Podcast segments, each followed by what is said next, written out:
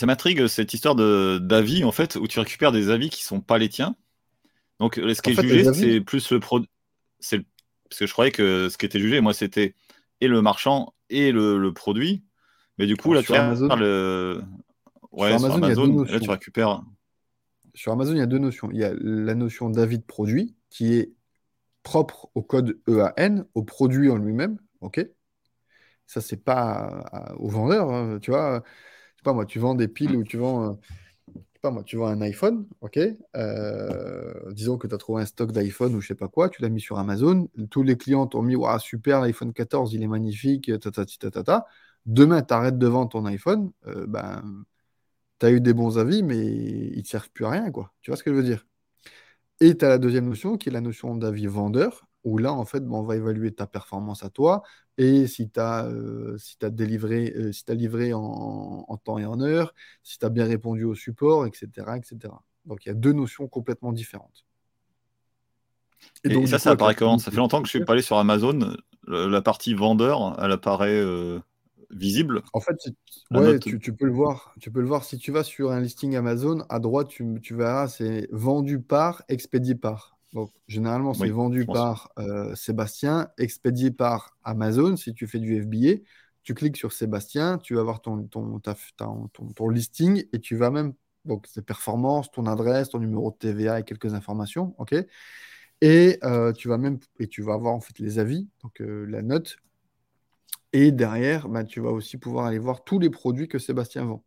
Donc, si jamais tu as le numéro de TVA d'un concurrent ou de quelqu'un qui vend sur Amazon. Tu tapes dans Google euh, site de euh, amazon.fr euh, entre crochet le numéro de TVA de ton concurrent et tu vas voir, tu vas vite tomber sur sa boutique. Voilà. C'est de la transparence. encore une fois, en tout début de call, on disait transparence, mais pour moi, en fait, c'est vraiment important parce que tout est n'y a pas de. Plus c'est caché, plus c'est obscur et moins c'est sain, en fait. Et c'est vraiment une problématique que je trouve qu'il y a dans le, dans le milieu du e-commerce. C'est que tout le monde te fait des grands sourires, mais derrière, il y a quand même beaucoup de coups de couteau dans le dos. Et je trouve ça vraiment, mais vraiment pas cool. Et je m'en suis pris. Et je trouve pas ça, pas ça normal, quoi. Tu vois, euh, tout le monde essaie de vendre leur formation à trois balles pour, euh, en disant que tu peux devenir millionnaire sur Amazon en trois clics. je dirais que c'est en quatre. Trois clics euh, toutes les minutes, alors, par seconde. Ouais, voilà, c'est ça. Non, sincèrement, et ça fait rêver. Tu peux faire des gros chiffres, et franchement, hein, vu que j'avais le logiciel tout à l'heure, on discutait.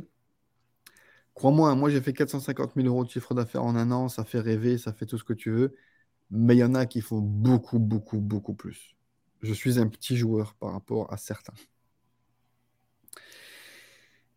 Et du coup, tu te dis, bah, Jérôme n'a strictement rien à nous apprendre, strictement rien nous. Euh, donc, tu vois, ça peut. Quels sont les gros.